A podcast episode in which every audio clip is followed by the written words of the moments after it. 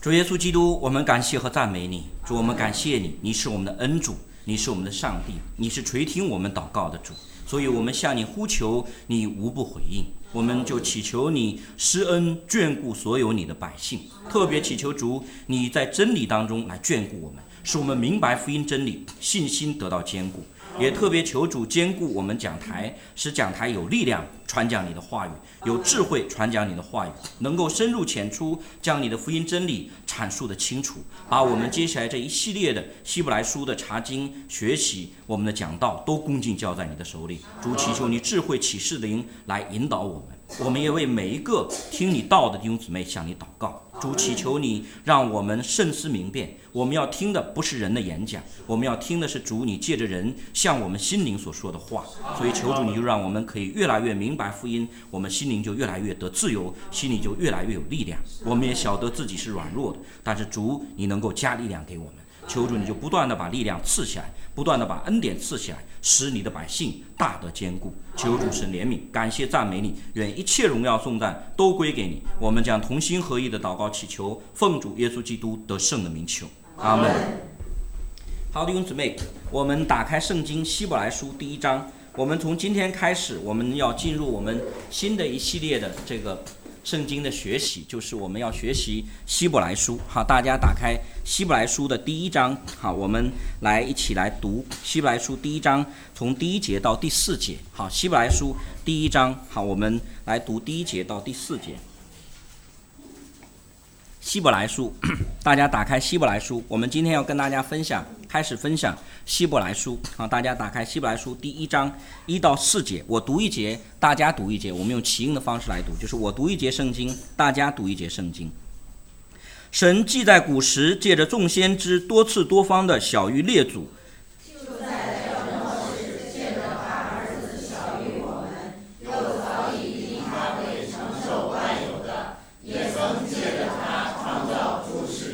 他是神荣耀所发的光辉，是神本体的真相，常用他全能的命令托住万有。他洗净了人的罪，就坐在高天至大者的右边。他所承受的名，既比天使更更尊贵，就远超过天使。好，我们今天是进入希伯来书的查经。我们看到在这里，希伯来书的作者他一上来是从基督开始跟我们讲起。那么我们今天要跟大家分享希伯来书的时候，那么我们是要先从这本书，我们要做一个简单的概要的介绍给大家，然后我们一点一滴的，然后细致的去查考这卷宝贵的经文、宝贵的书卷。那我们在这方面来讲的话，我们今天要跟大家分享，我们第一个要跟大家分享的就是我们要认识这卷书的时候，我们要了解这卷书的作者。好，了解这件书的作者。我们之前我们大家读过圣经，我们看过，特别比如说因信称义很重要的罗马书等等这些书卷里面，他就很清楚，包括约翰的书信、彼得的书信都很清楚，一看你就知道说这个是彼得写的，那个是约翰写的，那个是保罗写的。希伯来书一开始作者有没有介绍他自己呀？没有，他没有像保罗。保罗说：“我这是奉神所招，哈蒙神所招，我这个传福音的、做使徒的保罗写信给你们，写给提摩太，写给谁谁谁。”那希伯来书的作者他不是这样子的。所以这卷书我们讲的第一点就是跟大家要分享，就是这卷书的作者是谁？因为你要看一卷书的时候，你得你需要这个有一个了解，这是对的，对不对？这是一个正确。比如说，我们基督徒不能变成一个圣经上面讲的说，通达人是要常常思想、常常思考的，愚昧人是是话都信。什么叫愚昧人是话都信？愚昧人，你跟他说，哎。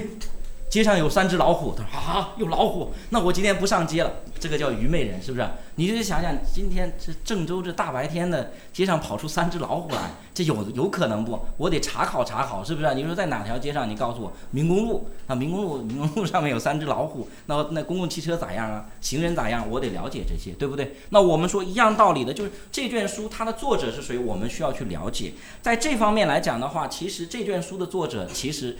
因为这个书卷里面没有讲，一直都有争议，一直都有争议。就是有些人认为说，这个比如说罗马天主教到现在他们的观点都是这样，他们认为说这卷书的作者是保罗，好，他们认为这卷书的作者是保罗。那么我们很多神学家不认为是保罗，为什么？因为他那个行文的风格和保罗很不一样。你注意，保罗几乎所有的书信他都缀上自己的名字，不是保罗说，咦。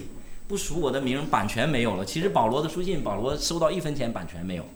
一分钱都没收到，所以不是，这是保罗的习惯，而且他行文的特点，因为每个人，比如说我讲到有我的特点，沙龙弟兄有沙龙弟兄的特点，那每一个牧师、每一个传道人、每一个人其实有自己特点。从行文特点上面来讲的话，这卷书跟保罗的写的书信的特点是明显很不一样的，所以很多神学家认为不是保罗。那有些人就说会不会是亚波罗啊？因为圣经上面讲说亚波罗特别能讲解圣经，特别能够讲旧约，把。耶稣基督给讲清楚，而这卷书它有一个重点，它有一个特点，就是把旧约里面的基督讲的特别清楚，对不对？基督和旧约的关系讲的特别清楚。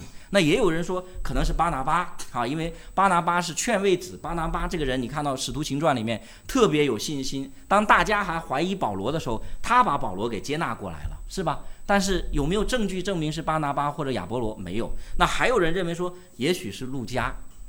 因为我们知道陆家是不是使徒？我问弟兄姊妹，陆家是不是使徒？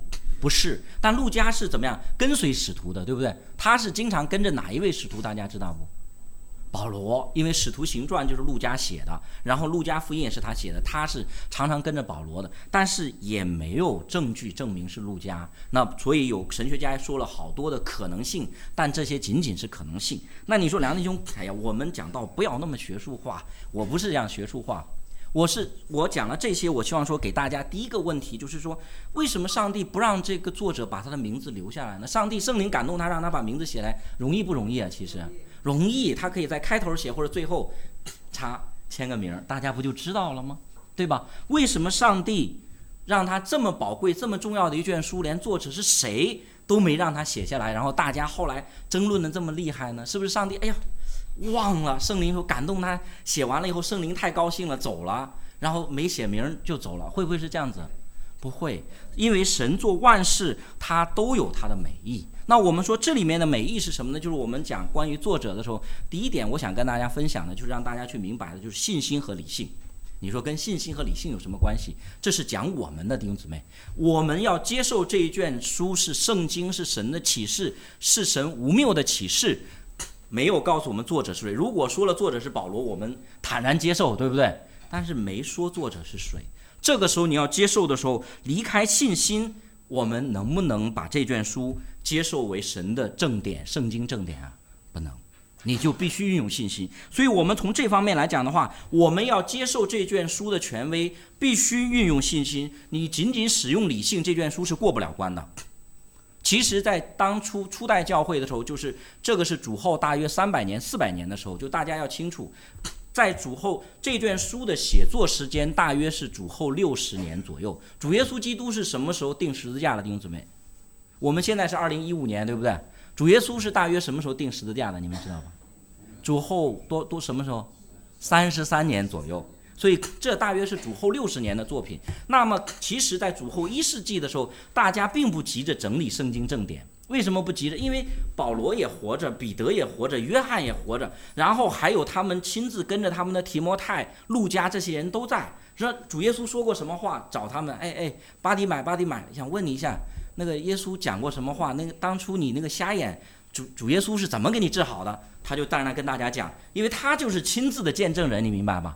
所以你看到约翰在写《约翰一书》的时候，他在《约翰一书》他就讲得很清楚。他第第一章一前面他就讲说：“论到那起初生命之道，是我们亲眼见过、亲手摸过的，是吧？”所以那个时候他们不急于整理圣经正典。但是到了主后二世纪、三世纪的时候，这个时候就开始出问题，因为这些彼得啊、保罗他们都去世了。都离开这个世界了。这个时候有不单有他们写的书信，保罗写的书信，还有其他的书信，而且还有异端兴起，有异端，他们开始整理了。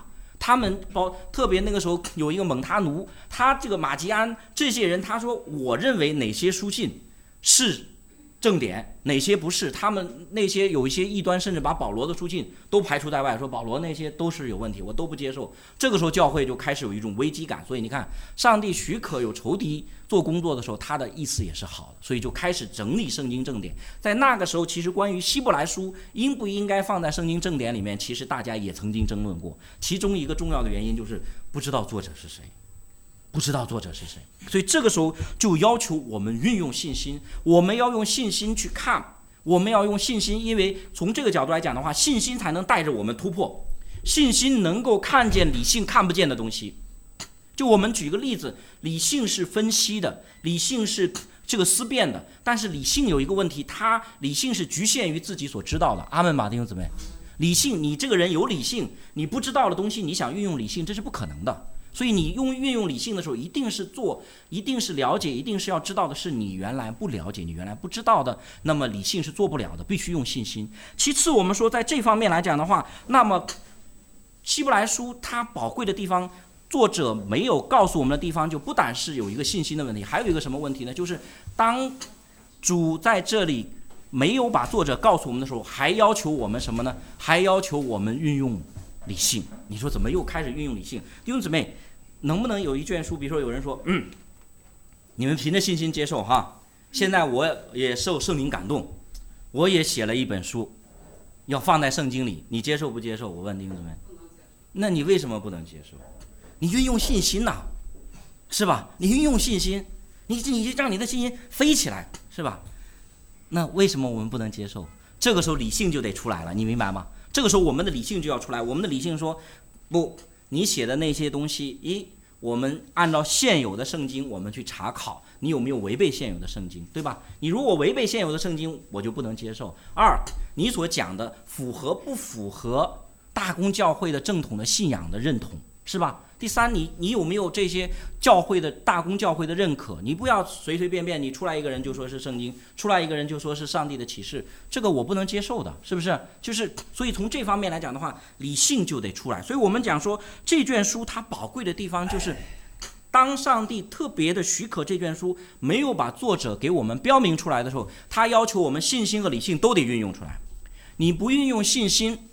你就不能超越你看不见的东西，你不知道的东西，对吧？因为我们真的到现在为止还是不知道这卷书的作者是谁。将来我们知道不知道？将来知道，因为将来我们到天上，大家打打招呼问一下保罗是不是你写的？保罗说不是我写的，或者说是我写的，这就告诉我们了，对不对？你问问巴拿巴说巴拿巴这个是不是你写的？那巴拿巴就会告诉你说，呃是或者不是，对吧？这个我们就很清楚。我们到天上问一声，哎，到底谁写了希伯来书啊？他就告诉你了，但现在我们不知道，我们必须运用信心，但是我们的理性又得充分的运用起来。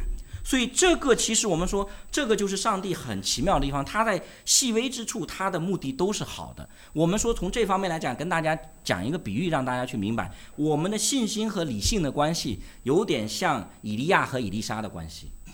大家知道以利亚很勇敢，对不对？但是以利亚也曾经软弱，因为他上了加密山，他独身一人，他。跟那些巴黎的先知征战，征战完了以后他就软弱。以利亚其实灵性高峰提升起来是后来他收了门徒，特别是以利沙这个门徒。然后以利沙有一个好处，大家注意到没有？以利沙的一个好处就是以利沙到以利亚要升天了，以利亚走到哪儿他都跟到哪儿。我说从这方面来讲的话，我们的信心和理性的关系也像是这样，信心要在前面，理性必须跟着他。一个离开了信心的理性，它就会导致唯理主义。唯理主义什么呢？就是整天用头脑去思辨，这样子我们的信仰就变成一种哲学。你注意，有一些哲学家也是在那跟你讲上帝，讲的天花乱坠，把我们一些基督徒都唬住了。因为有些基督徒，我们理性没他们那么强，他给你辩论，他给你思辨，他给你怎么怎么样子，咵讲了一大堆。其实真的，哲学家讲起上帝来特别厉害，那比我讲的时间还能长。他可以连讲五个小时，他也讲不完。但是他全部都是理性，他没有信心的飞跃，你明白吗？就举个例子，这些哲学家讲上帝的时候，如同我们原来上小学的时候学过那个那个成语故事“井底之蛙”，大家记不记得？井底之蛙就是有一个青蛙从生下来一直到长大都是在一个枯井里面，所以他认为说问他。有一只鸟飞过来说：“哇，天好大！”那个青蛙听了，笑得肚皮都鼓起来了。他说：“天好大，天就这么大，就是圆圆。我每天都看着它，还说天好大，你的开玩笑。”所以，当我们没有信心的时候，我们说，如果信心没有带头，纯粹是理性的思辨，这个时候所谓的这样的一个信仰，它就有一个问题，它就会是掉入唯理主义的网络里面，成为一种哲学。成为一种人生哲学。但是我们说，如果信心像我们刚才讲，我们说信心和理性的关系像以利亚和以利沙一样，那么信心它如果只有信心往前走，后面没有理性的思辨，没有理性的分辨的话，这个时候我们的信仰又很容易变成狂信盲信，就是变成有一种说法，你们如果去看一些神学书籍就知道，有一个名词叫做灵知主义。就是灵知灵觉的东西，什么意思？他哎呀，感动，今天感动，是吧？今天要发生大事儿了，好，就像我们刚才讲的那样的，说咦，街上会有老虎，他会相信。但是你用理性去分析，你就会觉得大白天的在郑州要有三只老虎，这的概率得多低呀？是不是啊？这这周围地区就这个现在环境污染，这个野生森林都很少了，哪儿来的老虎啊？只有动物园运老虎路上可能掉在地上才能。出现这种情况，对不对？这个时候，我们说，当信心没有理性的跟随的时候，这个时候它就容易落在这种灵知主义，就落在奥秘主义里面去。这个灵知主义、奥秘主义，它会侵蚀我们的福音信仰，使我们的信仰越来越浅薄，使我们的信仰越来越浅薄，甚至是你会发现有些基督徒就是这样，他特别强调信心，但是他对理性非常反感，他对理性非常反感，他你你不要，你你一用理性，他分别上述。你又给我分别善恶树了。其实分别善恶树的果子是不是上帝不让我们吃了？阿门吧。上帝要不要我们分辨善恶？要不要我们分辨是非？要不要我们知好知歹？要不要？要。所以你看到这些的时候，所以我们说，你基督徒一定要清楚知道这一点。我们说，一个人对福音、对真理认识的越清楚的时候，有一个我们说两个成语它是不一样的。一个成语叫做深入浅出，一个成语叫做肤浅。它两个是不一样的，肤浅、浅薄和深入浅出是不一样。深入浅出是我有深刻的认识，然后能够用比较清楚的浅，让人最愚昧的人或者知识文化程度很低的人都能听懂。比如说主耶稣就是最典型的深入浅出，对吧？你看到主耶稣讲比喻，每一个比喻他每一次讲什么的时候，他用最浅显。最好的比喻，一下子把最深的道理讲清楚给你听。但是他讲的道理，你仔细去想的时候，深奥的不得了，对不对？里面的意涵，里面的内容，其实对我们很多的帮助，很多的重要。然后，那我们说浅薄肤浅是什么呢？浅薄肤浅就是就信。就信，其实浅薄肤浅，他就特别容易被那些异教之风摇来荡去，会被那些东西给摇走。所以，我们说从这方面来讲的话，我们一定要清楚去看见这些的时候，我们。的信仰，从这方面来讲的话，主特别这卷书没有告诉我们作者的时候，你就必须用信心，你又必须用理性。我要用信心突破我不知道的东西，但是我要用理性去分析。比如说希伯来书，从这个角度来讲，每一个基督徒都有责任的。你注意，你注意，比如说使徒行传里面讲说，比利亚人咸于帖萨罗尼迦的人，他们领受了保罗所传的福音以后，他们有一件重要的事情在做，做什么？他们就详细查考这道，要晓得这道是与不是。我要知道这个道对不对？你说希伯来书 放在圣经里面，他讲的到底是不是神的圣言？哇！教会都说了是神的圣言了，我就接受。不，每一个基督徒，我们是凭着信心。我们说圣经都是神所漠视的，是无谬无误的。但是每一个基督徒，你在学习圣经的时候，你都有一个责任，慎思明辨；你在听我讲道的时候，都有一个责任，慎思明辨。你要去思考这卷书放在圣经里面。比如说马丁路德，他在这方面就是这样。他讲因信称义，他有一段时间，他就会认为，他说那个雅各书不应该放在圣经里。他说雅各书跟我。我喜爱的这个罗马书矛盾，罗马书讲的因信称义多好，你看雅各书说也要因行为称义，这是个这个罗马丁路德有一段时间接受不了，好有一段时间接受不了，这个就是诚实的心，就他那个时候软弱就是软弱了，然后但是他仔细查考越来越明白。这卷书放在圣经里真宝贵，雅各书放在圣经里真宝贵，希伯来书放在圣经里面真宝贵，因为它里面把真理怎么怎么给我阐述清楚。这个宝贵是凭信心帮一下知道的，还是凭理性用理性去思考、去思辨、去分析出来的？用理性思辨。所以我说，你要明白这一点的时候，我们基督徒在我们的信仰上面来讲的话。真的是这样子，我们要像以利亚和以利沙一样，我的信心总是在前面，因为信心信是所望之事的实底，是未见之事的确据。信心能够使我看见看不见的东西，比如说天堂，我们有没有人今今生经历过弟兄姊妹？我们有没有弟兄姊妹说今生咱就知道，咱就复活过了？有没有复活过弟兄姊妹？没有，我们都没复活过，但我们是凭着信心知道有天堂，凭着信心知道有复活，然后我的理性就跟上来了。我的理性跟上来干什么？复活合理不合理？到底？天堂合理不合理？到底对吧？你这个用理性去分析，你去查，从创世纪一查，天堂存在太合理了。因为上帝起初的目的，他就是造一个美好的世界。因为人犯罪堕落了，所以这个世界也堕落了。那么上帝的美意却不被拦阻，所以他要造一个更好的世界。所以没天堂才不合理。阿门吧，弟兄姊妹，这就是理性分析的结果。然后我们说，那为什么复活？复活我先信，因为你如果不用信的话，你说。哪有复活这回事？你见过哪个人复活？见过没？见过没？弟兄姊妹，你见哪个人死了以后活过来的？没见过吧？特别是我们这些人，我们又不是主耶稣那时候，主耶稣拉萨路出来，拉萨路就活了。我们这些人没见过，对吧？那么这个时候，我凭信心相信复活。这时候我的理性像以利沙跟着以利亚一样，我是坚决要跟着以利亚的。我的理性要跟上去，跟上去干什么？跟上去。这个时候我理性要分析，复活合理不合理？合理，太合理了。因为我在今生。我凭着信心相信耶稣基督，耶稣基督拯救我是拯救我整个人，还是拯救我半个人？拯救我整个人，所以我灵魂得救，身体怎么能不复活呢？上帝爱我不爱我？爱我呀！他爱我的话，他要让我住在新天新地里面。所以，如果我的身体不复活的话，我的灵魂就像约瑟，我的身体就像雅各。约瑟和雅各不见面，都是哭得很难受的哦，对不对？因为雅各在那里想约瑟，约瑟在那想爸爸，结果爸爸来了，然后约瑟和雅各两个人就抱头痛哭，对吧？欢喜的不得了。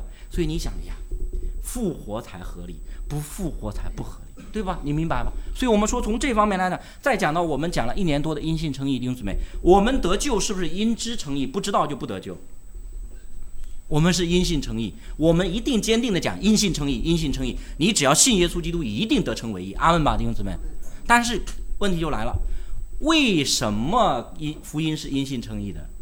这个时候你说信呗，你管管那么多干啥？是不是这样子啊？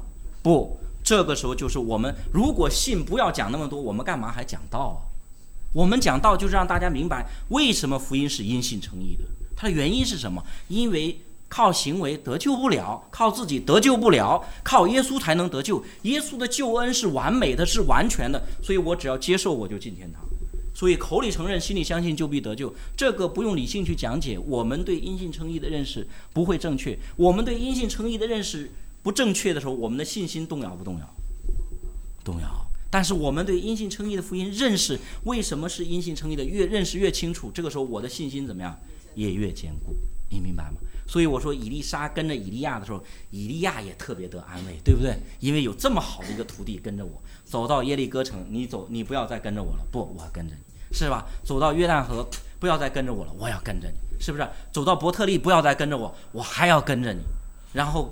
最后，以利以利亚就问以利沙说：“你一直跟着我，你到底想要什么？”以利沙怎么说？以利沙说：“愿耶和华感动你的灵，怎么样？加倍的感动我。”所以，当我们的信心和理性合一的运用的时候，就有加倍的感动，就有对福音真理，我们的信心又突破出去，理性又更多的认识。这个时候，我们的福音的领受就加倍的坚固，就加倍的喜乐，就加倍的力量。所以弟兄姊妹，你看到这些的时候，这是我们跟大家讲的第一点的时候，你就注意。所以你看到这个没作者，作者的名字没有告诉我们的时候，你就知道说信心和理性有这样的一个关系的时候，我们说我们基督教信仰，你要明白一点：一个人信耶稣基督，如果变成一个傻瓜，这是错的，对吧？但是耶稣基督的福音能不能救傻瓜？能不能救傻瓜？最傻的傻瓜都能救。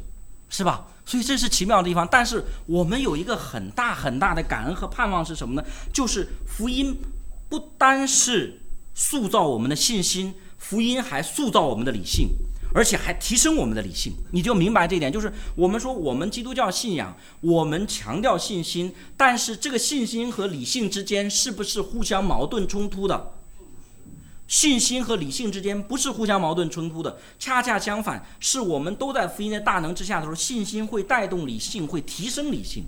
所以一个人信了耶稣基督，这个人应该更讲道理，你明白吧？所以一个不讲理的基督徒是不对的，你明白吧？我们有的时候我们信仰不讲道理的，我们不是理性的信仰，我们是信心的信仰。说对一半儿，真的说对一半儿。我们是信心的信仰，就是我们说我们不做井底之蛙，我们的信心带着我们像飞鸟一样飞出去，看到天空的广大。但是我们像飞鸟一样飞出去的时候，才发现做井底之蛙是不合理的，飞出去才是合理的。说天只有这圆圆的一点点，这是不合理的；说天大的无边，这才是合理的。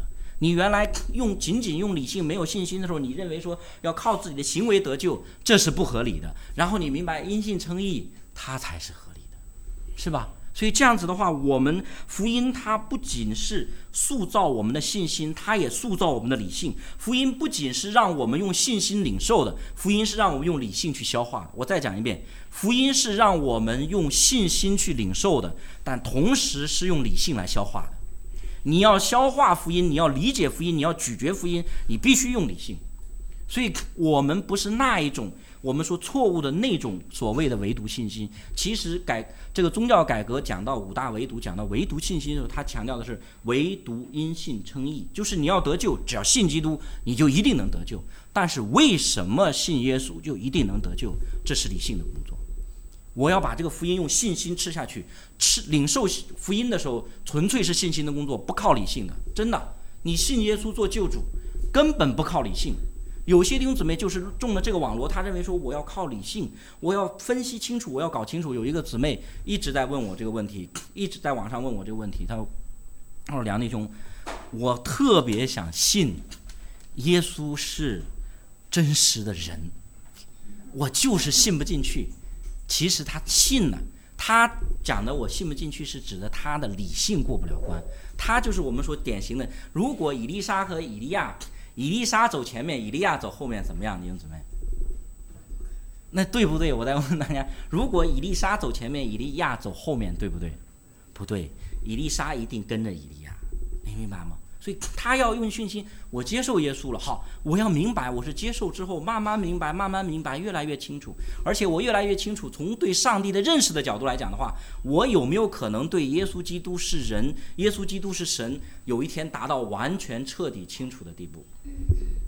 达不达得到？我就举个例子，我这个杯子能不能把我我们教会这个饮水机里面的水全接完呢？为什么不能，弟兄们？为什么不能？我我我杯子这么好。因为我的杯子小，饮水机大，对不对？一样道理的，上帝大还是我们大？上帝的大还是我们的理性大？上帝大，所以我们对上帝的认识始终是不够的。但是我们的理性要不要寻求认识？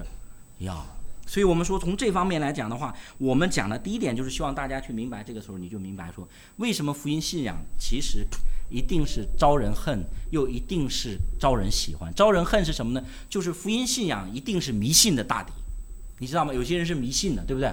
什么也不问，就是我们刚才讲的，他他要迷信。福音就强调理性，强调有信心，又强调有理性，把他的迷信打掉。福音又一定是教条主义的大敌。教条主义就是他只讲理性，他不讲信心。所以福音是强调信心，所以他们，所以你看，迷信的人也会恨福音，教条主义的人也会恨福音，但是我们却喜欢。为什么？因为你会发现，原来福音这么好。他把我的信心塑造起来，飞得很高，然后我的信心飞起来的时候，把我的理性也带着飞起来，也提升起来了。所以我说，从这方面来讲的话，我们基督徒啊，我们应该晓得这一点的时候，我们领受福音真理，我们浸透在其中的时候，我们就会成为圣经里面所讲的智慧通达人，不是那个。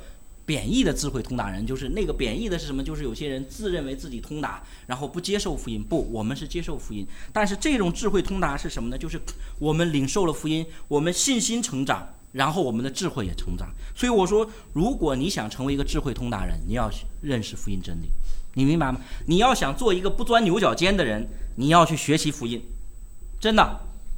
我们很多时候有些人钻生性喜欢钻牛角尖儿，比如说那些你你看网上有些我不知道他们为什么这样说，可能他们是什么星座的说法，说这个叫什么，说是是是什么天平座还是什么座，说是喜欢钻牛角尖儿的，是不是啊？说有些人是特别喜欢钻牛角。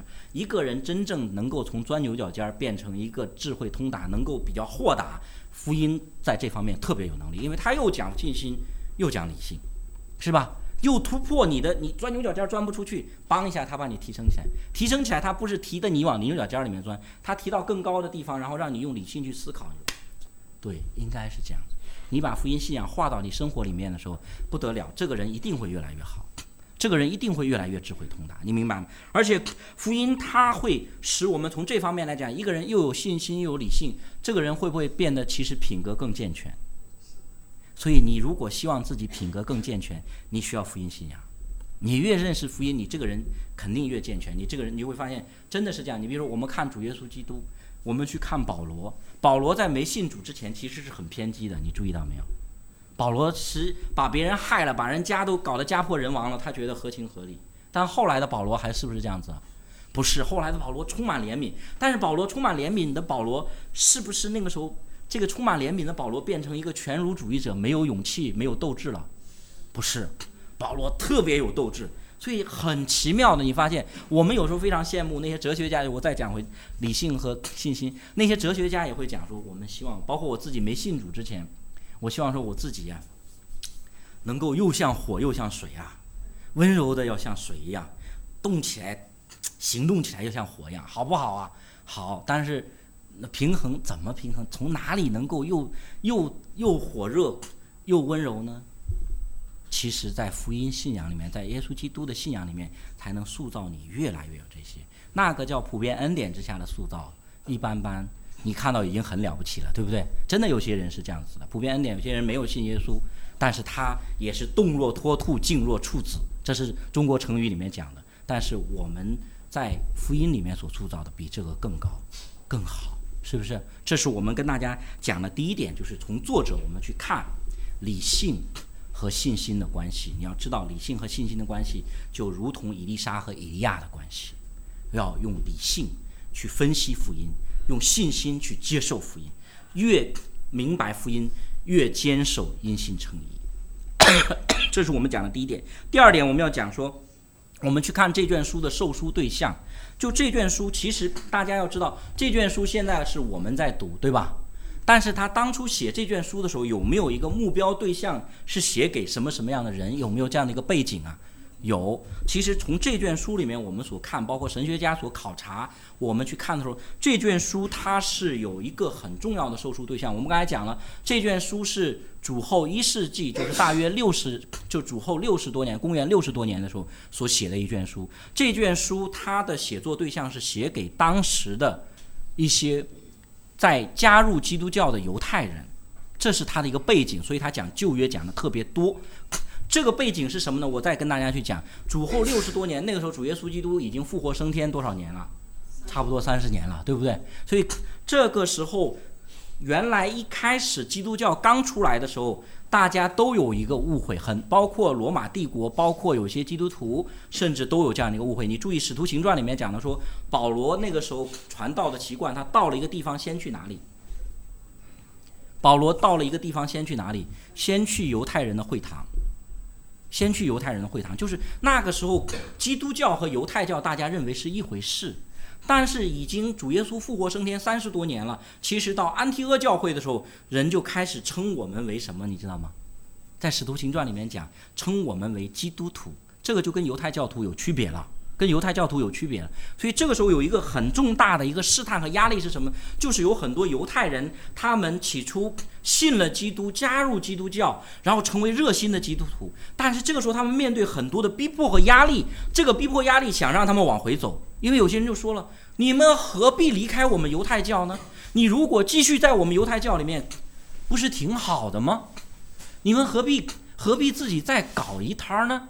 是吧？”你应该加入我们犹太教，然后包括他们这个时候就有一个试探，说我们要不要再回到犹太教的怀抱里面？这个基督教对圣经，特别当时新约圣经，我们刚才讲的新约正典还没整理出来，那么对旧约圣经的态度和犹太教的态度到底有什么不同？还有一个重要的问题就是，我们基督教他们这些基督徒、这些犹太人转信耶稣基督的，他们是信了福音的。那么这个时候，他们有一个问题，就是说，我们为这个福音付上这么大的代价，这么大的艰难，值得不值得？这些问题在希伯来书里面，希伯来书的作者要给大家答案。那你说这些跟我们有什么关系？跟我们有关系。其实真的是跟我们有关系。其实我们基督徒会不会经常遇见一些想要转身退后的试探？会不会？会有些，哎，何必呢？干嘛那么认真呢？是吧？干嘛信耶稣呢？是吧？你作为一个中国人，是吧？你看人大部分中国人信佛教，其实佛教是不是中国本土的呀？也不是。那我信马克思，信马克思是中国人不？马克思是哪哪国人？你知道吗？马克思也是犹太人，所以你也是信犹太人的，我也是信犹太人。我信哪个犹太人？我信耶稣这个犹太人。你信的是马克思那个犹太人，是吧？那所以这些问题我们经常要去回答。那我们说从这卷书在这方面给我们一个第一个一个提醒是什么？就是你注意，你注意，当我们面对转身退后的试探的时候，希伯来书我们刚才读了四节的经文，他一上来讲的是谁？弟兄姊妹？一上来讲谁啊？耶稣基督，神的儿子耶稣基督。所以，当一个基督徒面对试探想转身退后的时候，他这个时候最需要的是什么？最需要的是耶稣基督，他最需要的是福音，福音才能兼顾你，使你不退后。那福音怎么兼顾你呢？福音在这方面来讲的话，我们说在第二点上面要回答这个问题，就是说这个希伯来书的作者要回答这个问题，就是基督教简单来讲，基督教和犹太教有什么关系？基督教和犹太教有什么不同？我们说在这里希望大家。记得几点？第一点就是我们希望说大家去知道的是说，希伯来书的作者在希伯来书的论述里面让我们知道一件事情：其实我们基督教比犹太教更尊荣旧约圣经。犹太教是不是任性旧约圣经的弟兄姊妹？是不是啊？是我们基督教呢？也是。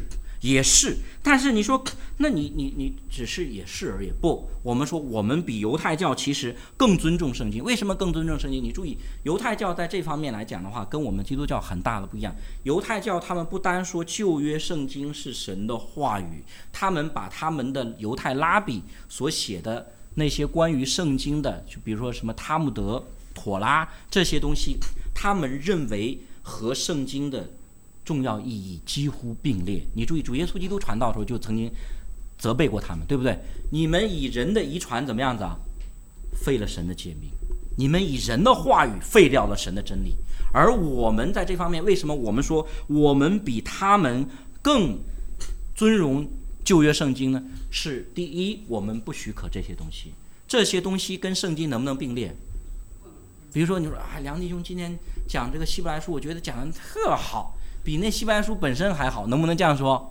绝对不可以！我跟你讲，你遇见一千一万个牧师讲西班牙书，个个讲的精彩绝伦，能不能跟圣经相提并论？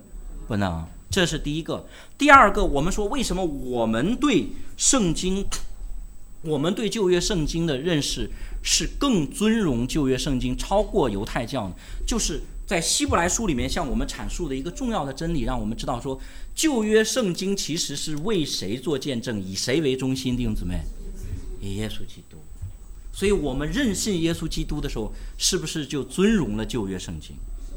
所以，你越我们有些弟兄姊妹把旧约和新约给割裂了，认为说，咦，这个旧约是讲耶和华，新约是讲耶稣，都姓耶，但是不一样。你有没有听到？听有没有听过有些人这样讲？这就是糊涂，你明白吗？旧约的耶和华，旧约向我们显现的耶和华就是耶稣，只是他在旧约里面显现和新约的显现不一样。旧约的时候他还没定十字架，旧约的时候他还没道成肉身，但是他那个时候就已经是神荣耀所发的光辉，是神本体的真相，像我们今天所读的一样。所以，我们希伯来书的作者他要解决的第一个问题，就让我们知道说，弟兄姊妹，你们不要以为我们基督教把旧约圣经给抛弃了，恰恰相反，我们基督教对旧约圣经是更尊重，是讲解的更清楚的，这是我们大家需要去知道的，这是第一点。第二点，我希望大家去知道的就是，恰恰因着我们认信耶稣基督，我们对旧约的认识也更深刻、更清晰。就是旧约里面有好多帕子，你记不记得保罗在跟哥林多的弟兄姊妹讲的时候说，现在那些犹太人现在他们读旧约的时候，还有帕子没有除下来，就是好多东西看不懂。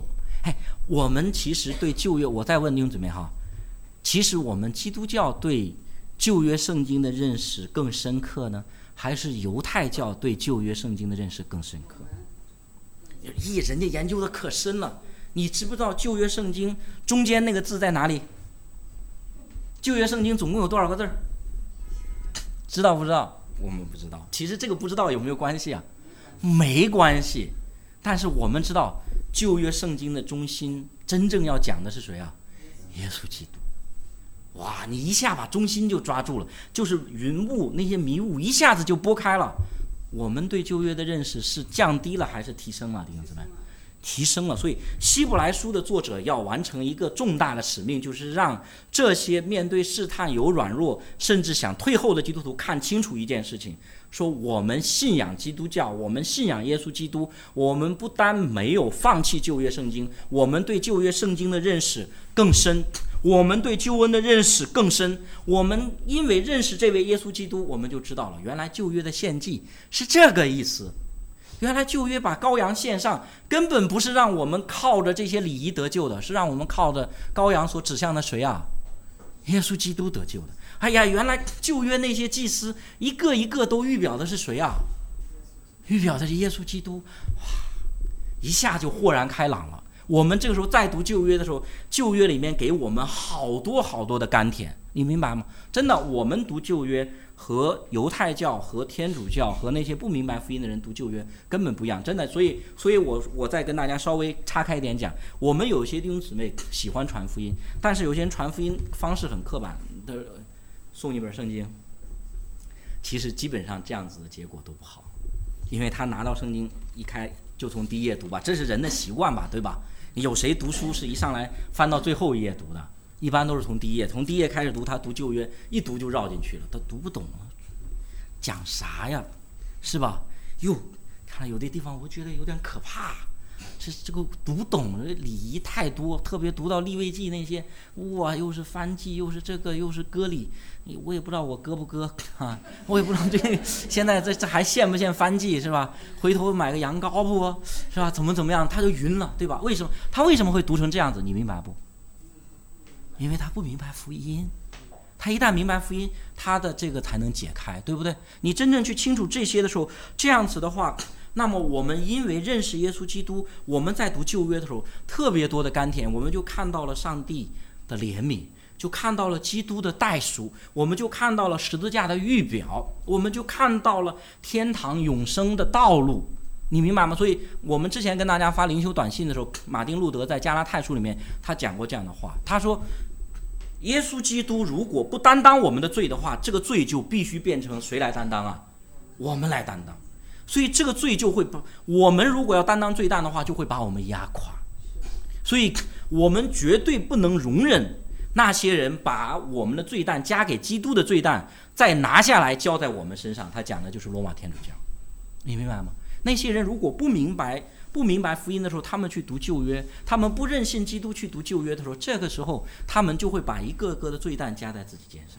所以我们说，我我才我们才强调，你看我们。对弟兄姊妹的建议都是说，你如果出信或者怎样，你先读新约，先读福音，是不是？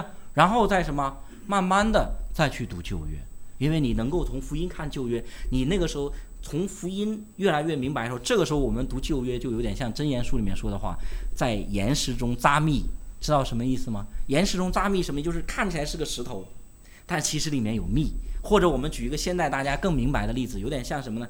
像那个。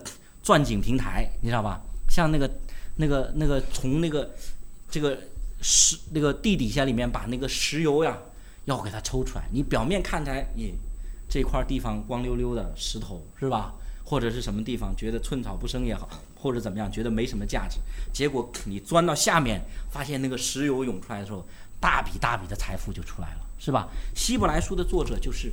因着耶稣基督，他讲的，你注意希伯来书特别宝贵的地方，就是他讲解旧约，全部从基督把旧约给大家讲一遍，是吧？讲一遍，当然他不是把旧约的内容全部都列一遍，而是精要的这样给我们讲一遍。这个时候，好了，我明白了，我特别明白，我就能够从旧约当中也得安慰。所以从这方面来讲的话，我们要清楚知道一件事情。所以我说。希伯来书的作者告诉这些面对试探、面对压力、面对逼迫的基督徒，这些犹太人基督徒，告诉他们一件清楚的事情。在希伯来书里面，他阐述清楚一件事情：不是我们偏离了亚伯拉罕的信仰，恰恰是犹太教偏离了亚伯拉罕的信仰。我再讲一遍，《希伯来书》告诉这些犹太人基督徒，不是我们基督教把亚伯拉罕的信仰给抛弃掉了，不，我们其实才是坚守亚伯拉罕信仰，我们才是亚伯拉罕的真实的后裔。而那些人，其实他们那些犹太教的。抗拒基督的、不接受基督的犹太教，他们是放弃了亚伯拉罕的信仰，这跟主耶稣基督讲的完全吻合，对不对？主耶稣说亚伯拉罕仰望我的时候怎么样子啊？欢欢喜喜，对吧？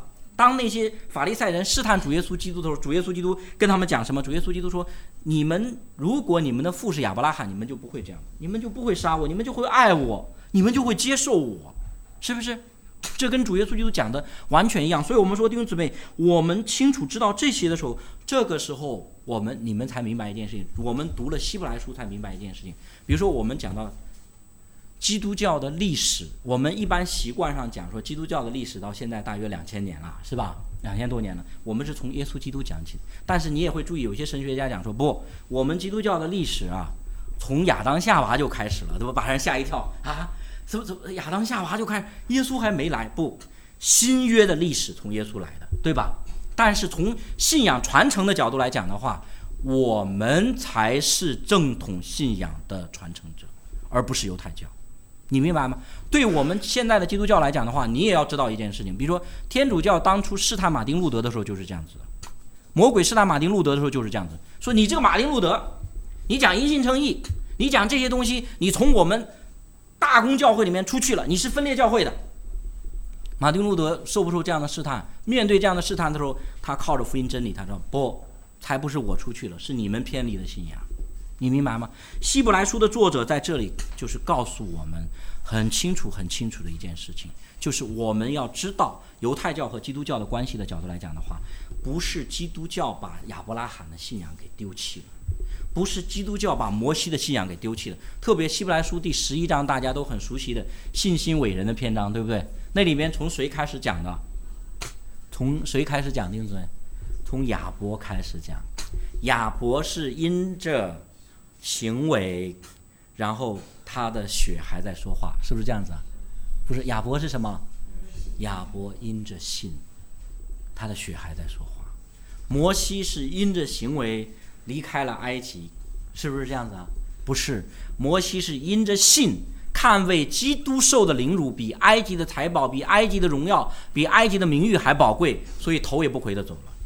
亚伯拉罕因着信，这个以撒因着信，雅各因着信，萨拉因着信，所以他们看见了那不能看见的美好的天上的家乡，所以他们就离开，不再回到这个世界，不再被这个世界所吸引，是吧？你看到，所以这些就是很清楚的告诉我们说，我们才是那唯一的真正的信仰的真正的传人。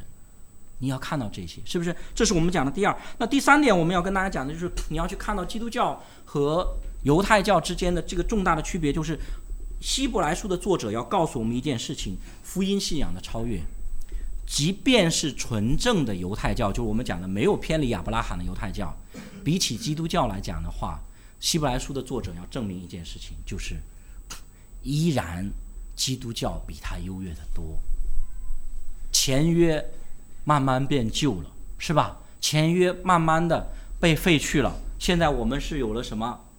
有了什么？有了谁立的新约啊？我们今天圣餐礼拜，主耶稣基督在圣餐礼拜上面跟我们讲的话是什么？这是我用血为你们另立的什么新约？所以我们讲一个让大家明白更好明白的话，我说：假设摩西在那个时候，他在新约的时代复活了，摩西这个时候他会想要犹太教还是想要基督教？他一定想要基督教。所以圣经上面记载，当主耶稣基督登山变相的时候，不是有摩西和以利亚是吧？摩西和以利亚显现，跟主耶稣基督谈论什么事情？谈论耶稣要受难的事情。他们想起这些事情，这个就是诗篇一百一十八篇里面讲的，说这是耶和华所定的日子，我们要在其中欢喜快乐。弟兄姊妹，一个人领受福音是何等的超越，你明白吗？我们讲这一点是希望大家知道什么？我们说，我希望大家去明白，我们所领受的福音是何等超越的信仰。我们这个信仰之所以超越，不是因为我们这群人，而是因为我们信仰的谁超越啊？耶稣有没有可能有人超过耶稣？没有，绝不可能。你明白吗？所以我们信仰的一定是最尊荣、最宝贵、最好的信仰。这个信仰能够拯救最卑微的人，因为他大有能力。你的罪再多，你的软弱再大，他能够拯救你；你的征战再艰难，他能够拯救你。这个就是福音信仰的力量。而且希伯来书第十一章告诉我们说，这个福音信仰它力量大到一个地步，就是能够使最软弱的人领受了这个信仰。你只要信，是不是就得救了，弟兄姊妹？但是我们是不是只要信，然后就停留在这一步？没有，你领受了这个信仰以后，福音的大能会发动在你身上，你会发生翻天覆地的变化。是吧？所以《希伯来书》第十一章讲到说，那些以色列人，他们其实原来跟着摩西出埃及的时候是一群奴仆，但是他们后来信心坚强，后来成长的时候，他们围绕耶利哥城围绕了几天，弟兄姊妹？七天，耶利哥城怎么样？垮塌了。迦南地，迦南七族凶悍不凶悍？非常凶悍。因为你看旧约就知道了，他们曾经派了十二个探子去看，对吧？只有两个探子勇敢，哪两个探子？弟兄姊妹，加勒还有谁？约书亚，他们两个很勇敢。但其他十个人呢？其他十个人说不得了，那些人又高又大，哇！我们我看呐，我一见到他们，我觉得自己是蚂蚱。他们看我呀，我看他们看我也是蚂蚱。所以这十个人说的话，大家信了没有？接受没有？全部都接受，所以那天晚上有一场大哀哭，几百万人一起哭也很壮观的哦。他们曾经几百万人一起唱歌赞美耶和华，过了红红海，赞美主。哎呀，你将骑马的推在海里，对不对？你救赎了以色列的民。然后那天晚上几百万人一起哭，哭的结果是什么？四十年在旷野里面转，对不对？真的是这么软弱。但是后来呢？这些人过了四十年以后，迦南地、迦南七族是不是变软弱了？没有，还是那么凶悍。你注意，以色列人都进了耶利哥平原，把耶利哥城围起来，他们投降不？耶利哥城的人投降不？不投降。而且妓女拉合还告诉约书亚他们一个重要的信息，说：你们过红海这件事情啊，四十年前的事情了。其实现在我们迦南地的人想起来还是怕怕的。我们的心，他们用了一个词儿叫做“我们的心是怎么样，消化如水”。但是心都消化如水，还是闭着城门不出。我要给你打，悍不悍呢？凶悍不凶悍啊？凶悍！以色列人打下迦南地没有？打下来了。为什么？呜，那不同啊！这这些以色列人是后来生的啊，后来生的就更厉害了，是因为血肉的缘故啊，弟兄姊妹。他们后来生的，给他们吃油牛奶、羊奶，每天在旷旷野里面锻炼身体，是不是这样子导致他们后来就越来越强了？是不是这样子，弟兄姊妹？我们能不能这样理解啊？不能这样理解，他们后来怎么变得这么强了？福音，你明白吗？这就是福音的大能。所以我跟大家讲，我说希伯来书的作者要鼓励这些犹太人，你不要看着犹太教，他们看来目前似乎是声势很大，你不要看着罗马帝国逼迫基督教，逼迫了这么厉害，你所信的福音，你所领受的福音大有能力，不要怕，只要信，是不是？你明白吗？这个就是我们希望说，今天跟大家分享的时候，也是希望大家去知道，我们所领受的信仰是何等的尊荣，我们所传讲的因信称义的福音是何等的宝贵，它能够给人最大的力量。最软弱、最软弱的人，完全瘫在地下。我说，心灵瘫在地下的人，他这个因信称义的福音也能使你站起来。你明白吗？他就一句话说：“小子，你的罪赦了，你一切的软弱、一切的艰难、一切的过犯都不见了。”上帝要扶持你，他要伸手在你的膀臂之下，要拖着你。他当初怎么拖住旧约的以色列民？怎么拖住初代教会？也怎么拖住今天的你？你工作里面有艰难吗？有，他拖住你。你明白吗？你在家庭当中有困难吗？有，他拖住你。而且他要使你得胜，他要使你更新，因为这个福音到哪里就一定是得胜的。这福音是人的大能，这福音是教会的大能，这福音是传道人的大能。不，这福音是谁的大能？这福音是神的大能。谁能够把神的一根指头弯下来？谁能够把上帝的旨意给他拖后了？行不行？不行，绝对不行。而这位上帝跟我们是什么关系？爱的关系，他爱我们，他眷顾我们。怎么跟我们建立爱的关系？因为我爱上帝，所以上帝就爱我，是不是？不是，我们爱，因为神先爱我们，神就是爱。我们只要信了他，他就永永远远不丢弃我们。他的能力就是我的，他的恩典就是我的，他所造的万有就是为我的。所以神既不爱惜他的儿子，为我们白白舍了，岂不也将万有和他一同白白的赐给我们吗？所以，一个领受福音信仰的人，就会知道说，我们领受了这样的超越、这样尊荣的一个信仰，我们心中就越来越有力量。我再讲，像我刚才讲，我们是凭着信心领受福音的，对吧？但是我们是用理性来理解福音的。我们有些弟兄姊妹之所以会轻看福音，会对福音没有这样的一个确信，其实不是一味的说信心不够，信心不够，再信一信你就好了。不，这个时候他需要的是什么？用理性，就像希伯来书作者所做的这样的，我给你分析，我给你讲解，让你明白福音是怎样的有能力。所以，一个任信福音的人，一个任信耶稣基督的人，任何时候都不需要绝望。你放心了，我们不少弟兄姊妹有这样见证。我还记得我们教会有一个姊妹之前遇见很大的难处，跟我讲，觉都睡不着了。然后后来又笑着跟我讲：“哎呦，我真的是没想到，上帝是这样子把问题给我解决了，哇，太奇妙了！原来因为原因为照这就是我们讲的信心和理性的关系面。因为按照理性分析，这条路也不通，那条路也不通，这条路不通，根本是四维都是墙，只有等死的份儿了，对吧？但是信心说不用等。”不用在这个思维看，往上看，他给你提上去，提上去以后，提上去以后，你就突然明白，你对福音的认识提高了一个境界。你发现原来福音这么宽广，原来福音这么尊荣。我们也是跟弟兄们讲，因信称义好简单，但是它后面的真理好奥秘，是不是？就是这样子的。你接受这个福音太容易，但是这个福音所带给你的能力可不简单。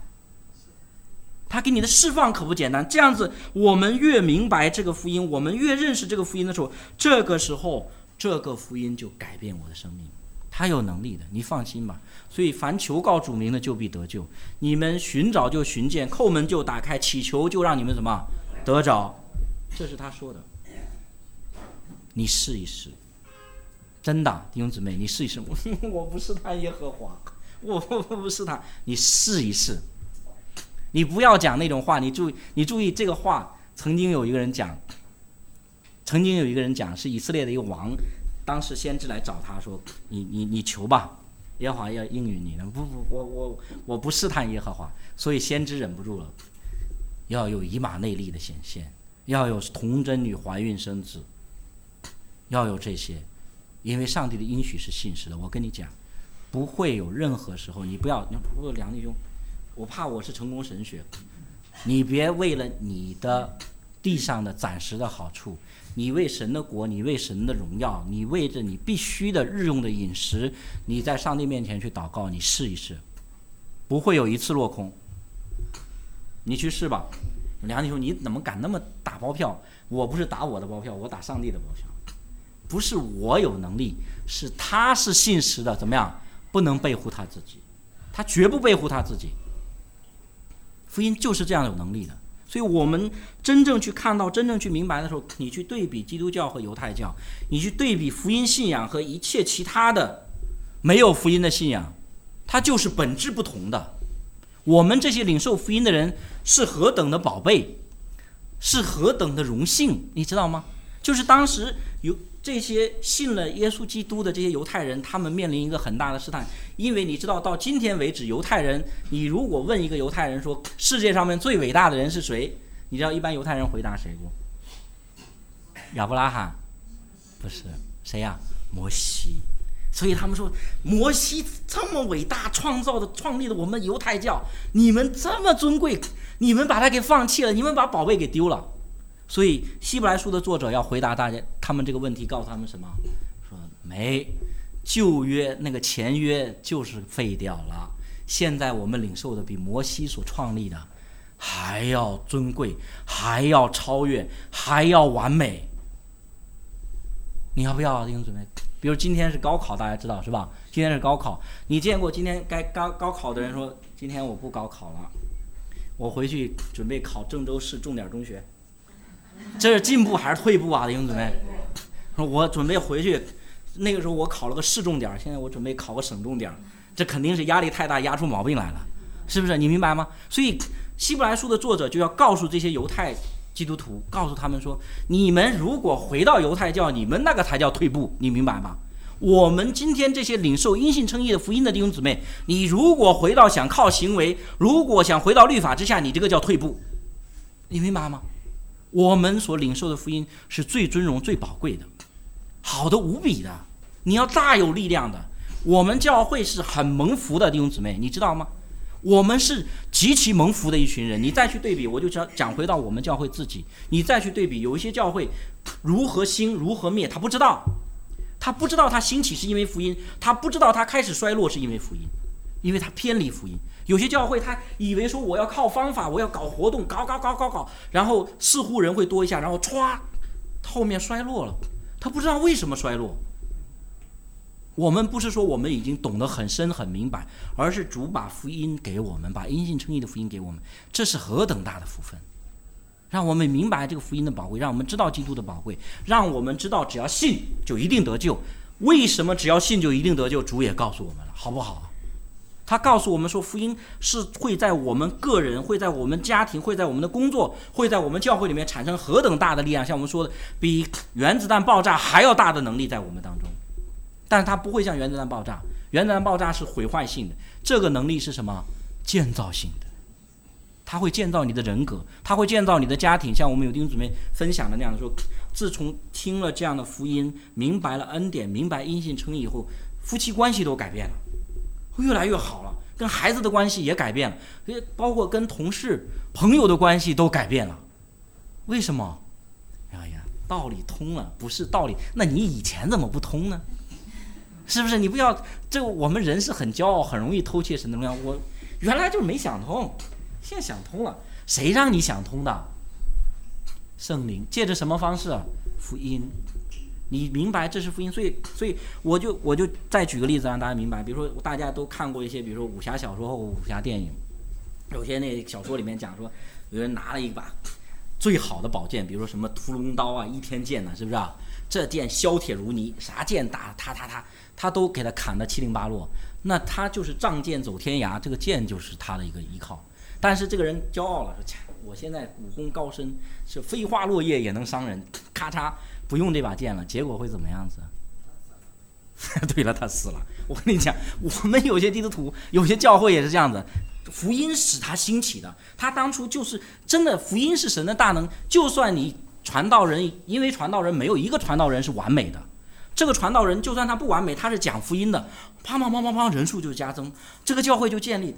他他开始哇。”哇，这个，这个像有些甚至有些神学家也能讲说，福音是这个开门的钥匙，谁进了门还拿着钥匙？这这进进门了，咱搞点别的吧。他开始搞别的，搞别的时候也会不会吸引人？也会吸引人，而且包括前面的福音的惯性还会把人带进。但是后面开始衰落，他不知道为啥衰落。就是我说他把一天剑屠龙刀他给收起来了，他在那飞花落叶也要伤人，那伤什么人呢？飞花落叶那做棉花被的，你明白吗？根本不解决问题，我们却知道，我们却知道，所以福音本是神的大能，你明白吗？福音是神的大能，福音不是传道人的大能。我再讲一遍，福音是神的大能，你就不必迷信传道人。你领受了福音，你接受了福音，福音的大能一定在你身上，一定在你家里面产生作用。传道人不讲的时候，传道人软弱的时候，传道人睡觉的时候，福音的能力在你身上还有没有啊？有。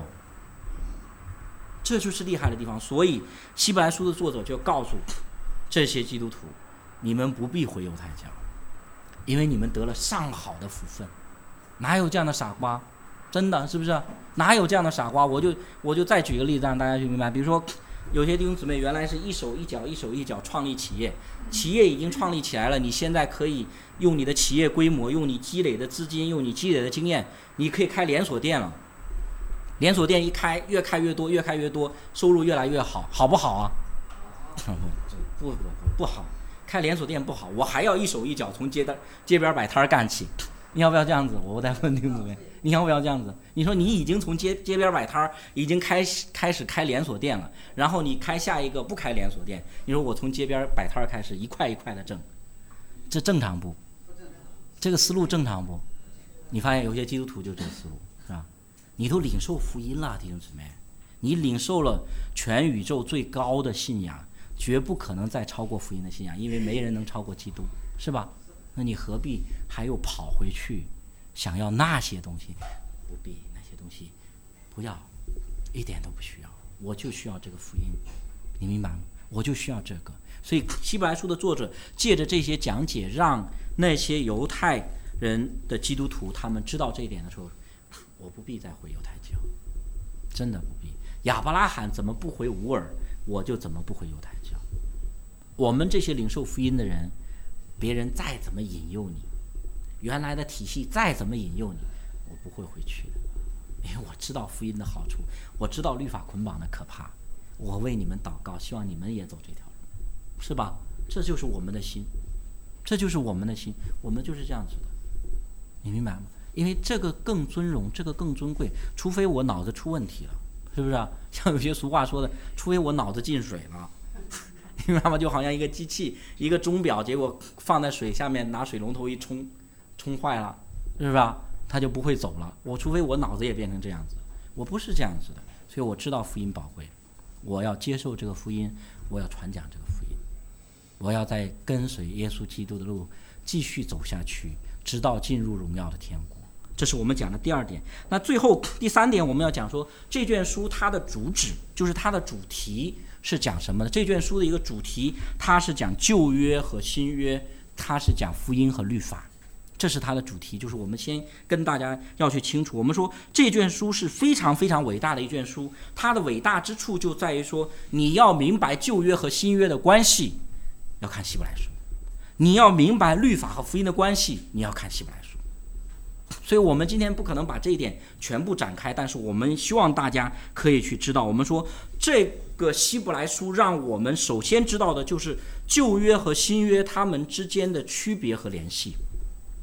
没有整本圣经当中这卷书是最宝贵的地方，就体现在这里，就是没有一卷书像这卷书一样，把旧约里面隐藏的福音讲的是那么透彻。保罗在罗马书里面有没有把隐藏的福音讲出来？有，但是保罗在罗马书里面，因为他讲了亚伯拉罕，讲了大卫，对不对？但是唯独在希伯来书里面，是系统性的把旧约里面隐藏的福音，那隐藏的玛瑙全部搬出来给我们看。他不是说旧约一节一节的给我们解经，而是从经义的原则把整个旧约从一开始一直到耶稣基督，把这个经义的原则，包括比如说旧约和新约的关系、律法、福音的关系。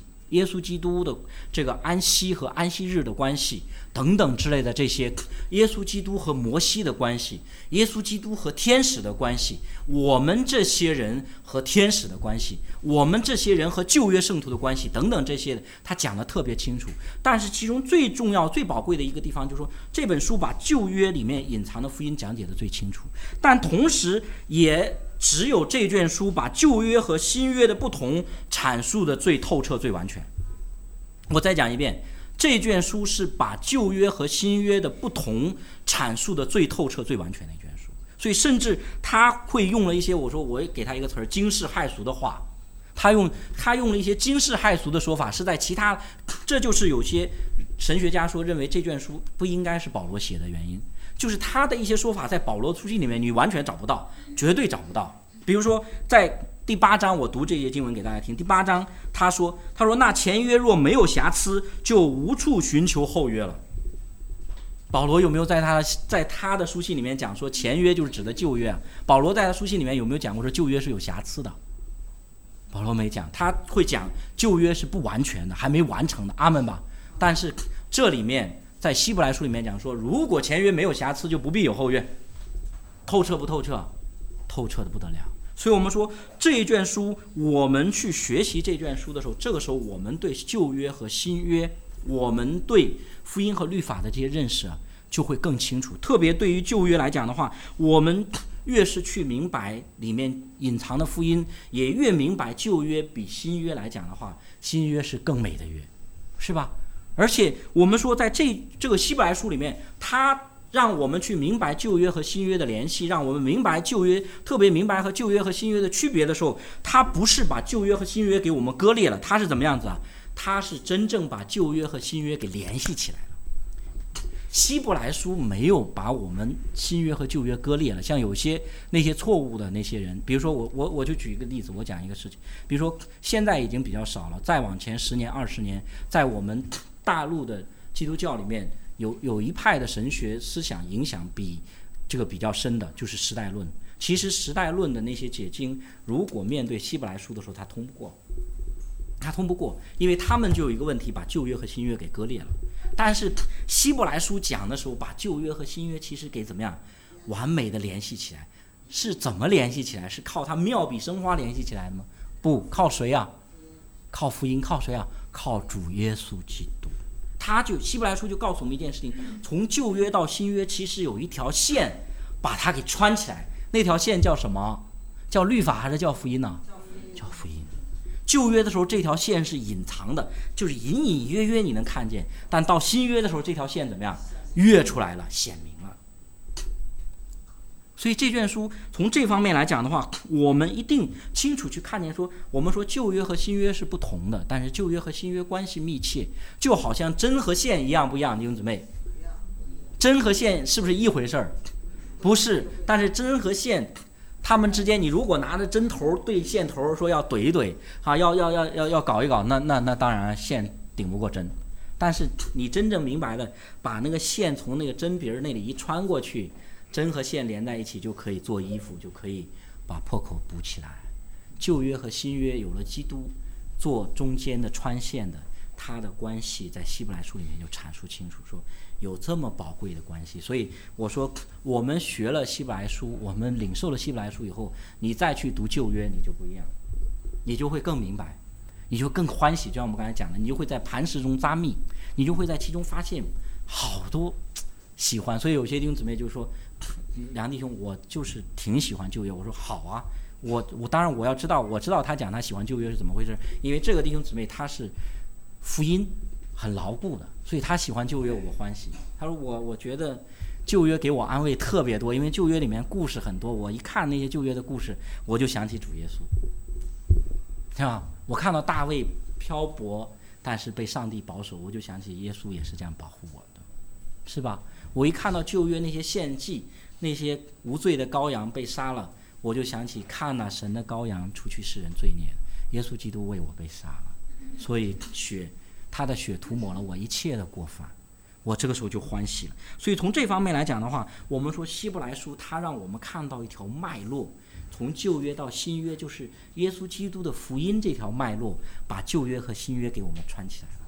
但是旧约和新约是不一样的，但是旧约和新约是有关系的。所以你看这卷书使我们的信仰更整全，使我们的信仰更清晰了。所以这是我们跟大家讲，我们说你看。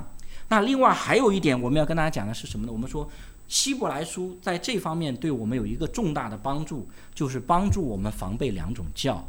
哎，梁弟兄怎么讲到两种教？刚才我们读的一到四节都没一个地方提到教。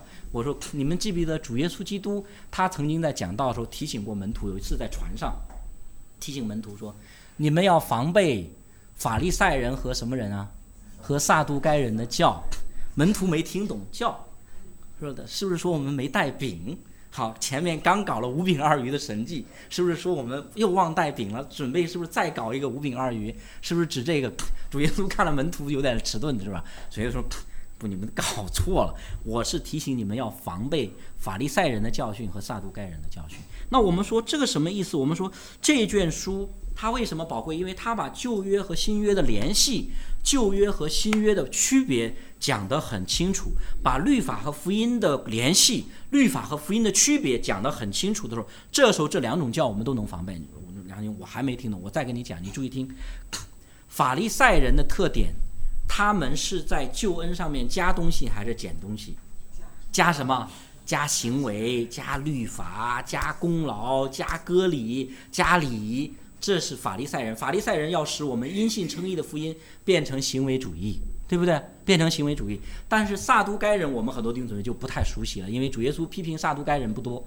撒都该人的，你我们去查历史就知道了。撒都该人曾经有一次挑战主耶稣，在福音书里面，他说有一个人哈，原来啊，娶过七个老婆，就是每个老婆都去世了，然后他又娶了一个，又娶了一个。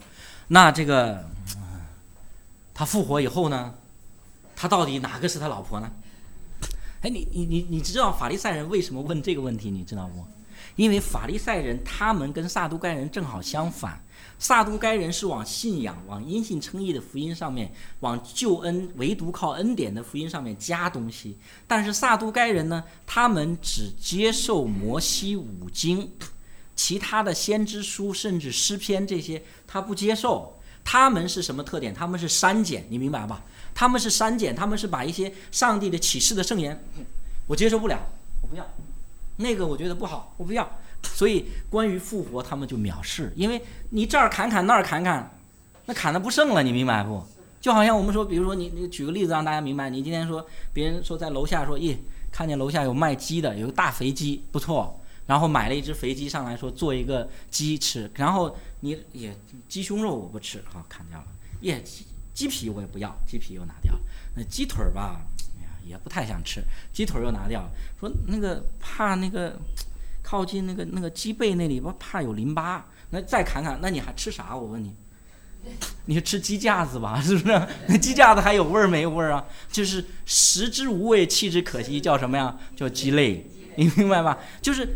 撒都该人的问题就是他们删减、删减、删减。我跟你讲，今天我们也看到一个问题：我们为什么要查考希伯来书？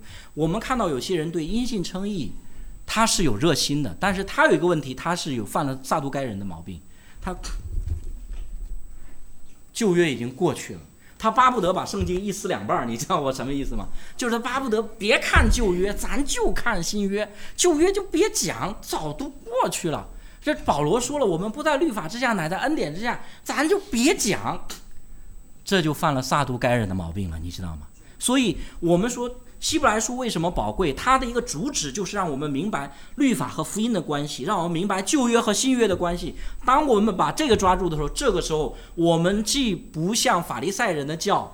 把那些不该加在因信称义福音上的东西加进来，我们不加，但是我们又不中撒都该人的诡计，我们又不会去删减圣经，不会去删减主的真理。这个时候，我们对福音的认识是越来越全面、越来越完整的，你明白吗？我们是越来越清楚的。这样子的话，我们越明白福音，我们就越坚持因信称义。就是我们刚才讲，一个人删的厉害，慢慢慢慢他就开始动摇。我跟你讲，一定是这样子，任何人都概不能免。比如说，如果我这个传道人，我在这里讲，我讲讲讲，我说我就不想讲旧约，我就不想讲旧约，我就讨厌这些。我跟你讲，我自己也会动摇，任何人都是一样，因为福音它是一个整全的整体。我们越明白这个福音，我们就越知道，当然福音是因信称义的了，是不是？我越明白律法，比如说我们从这方面来讲呢，我越明白律法，我就越知道说，当然。没有人能靠律法称义了，你明白吗？就是我们说从这方面来讲的话，我们真正去明白、真正去了解这个因信称义的福音，真正去从旧约、新约整本圣经来去认识福音。好，我认识的越完备、越整全，那么这个时候我的信心越坚固。我再问，我们是不是因着对福音完整、整全、全备的认识得救？我们是怎么得救？因信称义，但是我们因信称义的信心是不是仅仅靠信心支撑起来的？不是，我们是靠着对福音认识越来越全面、越来越整全、越来越完备，我们因信称义越坚固的。所以，我们怎么会反对知识？我们怎么会反对大家去研究圣经？绝对不反对。但是，我们一定反对你以知代信，以信称义。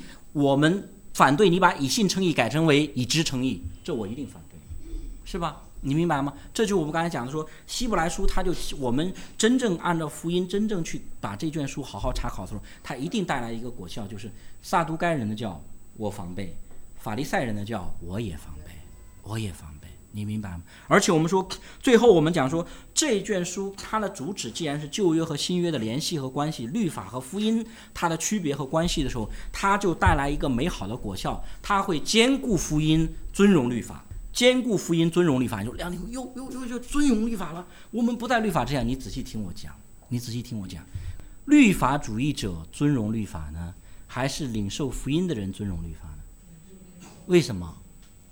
为什么领受福音的人尊重律法？人家明明好好尊，人家割礼都行了，人家人家现在每天这了那了，十分之一都献上，每星期进食两次。你你你怎么尊重律法呢？你说吧，你明白吗？我说，所以我稍微跟大家讲讲，一问把大家问懵了。我稍微跟大家讲讲，你要去知道说，希伯来书的作者就告诉我们一件重要的事情：你真正明白律法。真正晓得律法是如此的尊荣，如此的超越的时候，我们就突然明白一件事情。明白什么事情？我们就明白一件事情：说原来没有一个罪人能够把律法遵行得了。所以，当我说我可以的时候，我其实是藐视律法。比如说，我举个例子，今天是高考嘛，对吧？今天是高考，一个人他真的谦卑承认说，今年的高考啊，这题很难呢。我这个这个文化程度，我这小学文化程度，我考不了高考。这个人就说明他对高考还是这个考试他是有尊敬的，对不对？但是一个人是个文盲，然后高考有什么？我搞定他，怎么样？哪一个是真正尊重高考的？我问你，前面的，你明白吗？所以律法主义者说，谁说做不到？我做。这些人不尊重律法。我们真正知道说，不，我们做不到律法所要求的，但是。谁做到了？耶稣做到。我信耶稣，我高举耶稣。只有耶稣完全顺从了律法，只有耶稣完全尊荣了律法，只有耶稣使律法一切都成就了。所以，当我高举这位耶稣基督的时候，就表示了我对律法的尊荣。阿门吧。这才是真正尊荣律法。所以，一个人信福音，一个人接受福音，接受耶稣基督，才是真正尊荣律法的人。你不要以为说靠行为这个做那个做攻克己身，我才是尊荣律法的。所以很多人攻击抵挡我们持守因信称义的福音的弟兄姊妹的那些人就是这样的你你光因信称义，你都不攻克己身，你怎么尊荣上帝啊？是吧？我们弟兄姊妹这时候常常就懵了，真的懵了。哟，好好，从明天开始早晨五点钟起床，好祷告一个小时啊，以后一个星期我也进食两次。其实这就到套里了，是吧？你这个时候遇见这种挑战的时候，你这个时候要把谁给拉出来呀？你得把耶稣拉出来。你知道，你因为你面对控告了，谁是你的辩护律师啊？耶稣基督。谁是尊荣律法的？耶稣。你明白吗？所以，当我们真正知道这些的时候，我们是尊荣律法。这是我们讲的说尊荣律法。第一个，你是越信靠基督，越高举基督，其实越尊荣律法。第二个，我们说尊荣律法。把律法放在合宜的位置上面，这就是希伯来书它的一个重点。把律法放在合宜的位置上面，才是对律法的尊荣。我再讲，我再问大家一个问题，因为现在已经很少了，但是还有，比如说一个国家是君主国家，有国王，还有宰相，是吧？宰相有没有尊荣？弟兄姊妹，是不是一个大官啊？所以国王如果坐在他的王位上面，这个宰相势力在他旁边，这个宰相尊荣不尊荣？尊荣，但是。国王被位置上面赶走了，宰相坐在国王的位置上面，尊荣不？国王，对，太尊荣了。原来原来给下面站着，现在给上面坐着，尊荣不？尊荣不？不尊荣，你明白吗？所以希伯来书要告诉这些基督徒，因为这些基督徒，包括我们今天很多基督徒都面对这样的挑战，说你们律法难道不是上帝的律法吗？是不是上帝的律法？是上帝的律法，难道不应该尊荣吗？应该。应该不应该？应该，绝对应该。我们不说不应该啊。那你们，你们把律法放到哪里去了？我们把律法放在合适的地方，你明白吗？基督的位置绝对不能把律法放上去。耶稣所坐的地方，登山变相的时候，摩西和以利亚都来了，对不对？但是当彼得说耶稣建三座棚，给他建不？为什么不给他建？摩西能不能跟基督并列？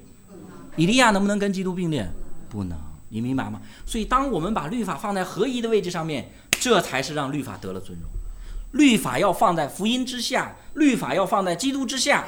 好了，律法被我们尊荣了。你们这些人把律法放在这么高的位置上面，放在基督的位置上面，你们其实是把律法放在不义的位置上面。阿门吧？就像我们刚才讲的，你把宰相放在国王的位置上面，你让宰相篡位呢？你在是，你明白不？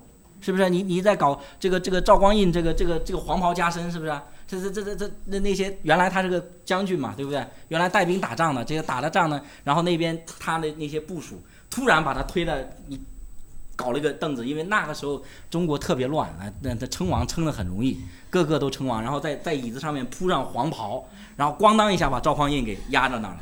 然后大家山呼万岁啊！然后赵匡胤一辈子比较难受的事情都是这个，你知道吧？因为都有人说你这个王位啊，你这个皇帝是篡来的，是不是啊？是给人别人给你挤上去的，你这不是正统的，你明白不？是不是？所以我们真正知道这些时候，希伯来书它带来一个美好的果效，就是让我们这些基督徒借着尊荣基督，借着把。律法放在合宜的位置上面，我们也尊荣了律法，你明白吗？所以希伯来书他又不断的去强调，不断的告诉我们说，贯穿新旧约圣经的那条线是耶稣基督的福音。所以希伯来书兼顾我们的福音不兼顾？坚固，的不得了。你再看从旧约到新约，原来上帝的心意是律法还是福音呢？从旧约到新约，上上帝是不是在旧约的心意是律法，新约的心意才是福音呢？不是，这个是时代论的观点。时代论的观点就认为，旧约的时候上帝的心意是律法，到了新约的时候，上帝的心意才是福音。不，希伯来书讲得很清楚，上帝的心意从起初到末后都是福音。所以保罗在加拉太书里面讲过，说律法是为过犯外天的。律法是训蒙的师傅，在新约没来之前，他起一个看守的责任。新约一来，律法怎么样？废除了，结束了。你幼儿园老师整天做你老师，正常不？弟兄姊妹。啊，你要尊重老师。你说今天有时候想来，幼儿园老师那个时候对我很大帮助。我现在二三十岁了，三四十岁了，我还要去谢谢他，这是好的，对吧？但是你到现在二三十岁了，还是幼儿园老师在那教，来小朋友来，我们来画个画，来我们做个游戏，咱丢个手绢你正常不？你明白了吧？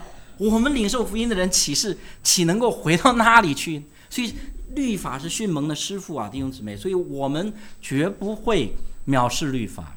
我们越讲福音，越不藐视律法。我们越明白这些，我们越把律法放在合一的位置上。好，我们心灵自由，正用律法，我们刚强，我们壮胆，我们荣耀主。所以我们希望弟兄姊妹可以去清楚，可以去明白这些，这就成为我们的坚固。所以这是我们今天跟大家就讲到这里。我们今天是关于希伯来书的简介，它的受书对象是谁？它的作者是谁？它的主旨是什么？我们跟大家分享了这些，希望大家知道信心和理性的关系，是不是？要希望大家知道说犹太教和基督教的不同，我们基督教的信仰是最超越的信仰。我们要知道旧约和新约律法和福音之间的区别和联系，兼顾我们的福音信仰，使我们更加有力量奔走天路。我们一起来祷告。主，我们在天上的父，我们感谢和赞美你。主，我们感谢你，你是何等的爱我们，何等的眷顾我们。我们感谢你，你将福音真理赐给我们。特别求主你保守你的百姓，使我们在希伯来书接下来的学习当中，我们越发看见福音的宝贵，我们越发对福音有丰满的认识，也让我们明白律法和福音的关系，明白旧约和新约的关系。我们不是掉入法利赛人的教，也不掉入撒都该人的教。主祈求你就在我们身上显出荣耀，显出恩典，显出得胜。愿主你在你百姓当中不断的施恩，不断怜悯我们。我们这样的感恩祷告祈求，奉主耶稣基督得胜的名求，阿门。